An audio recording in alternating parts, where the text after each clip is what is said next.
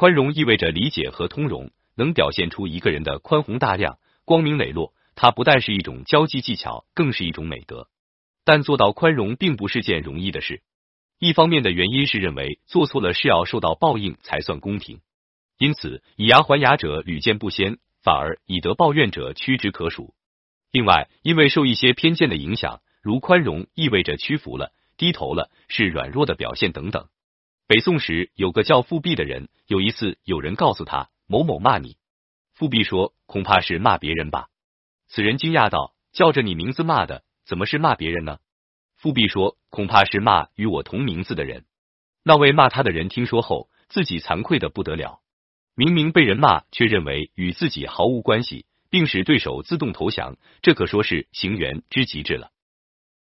富弼后来能够成为一人之下、万人之上的宰相，恐怕与他这种高超的行员处事艺术很有关系。但富弼又绝不是那种是非不分、明哲保身的人。他出使契丹，不畏威逼，拒绝割地的要求。在任枢密副使时，与范仲淹等大臣极力主张改革朝政，因此遭谤，一度被摘去了乌纱帽。在现实生活中，每个人都会面临许多人际间的矛盾，如何处理是一种技巧和大学问。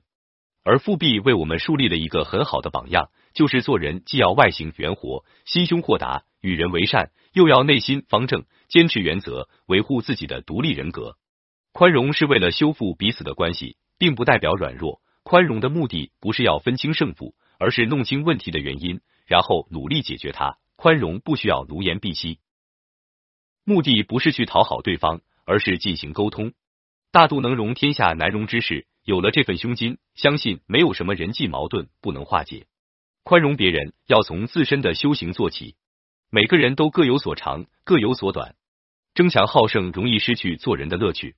只有承认自己某些方面不行，才能扬长避短，而不至于因嫉妒之火吞灭心中的灵光。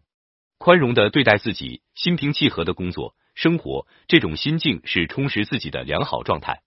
充实自己很重要，只有有准备的人，才能在机遇到来之时不会与之失之交臂。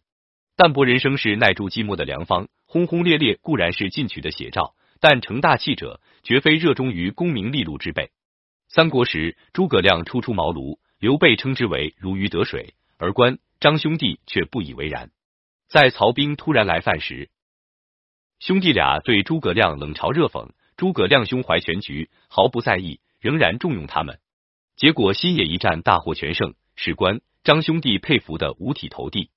试想，如果当初诸葛亮跟他们一般见识，争论纠缠，势必造成将帅不和，人心分离，哪能有新野一战和以后更多的胜利呢？宽容应该是能容人之短，又能容人之长。宽容的过程也是互补的过程。别人有此过失，若能予以正视，并以适当的方法给予批评和帮助，便可避免大错。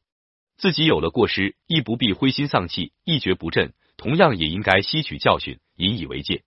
只有具备了真正的宽容，才能取人之长。补己之短，使自己受益无穷。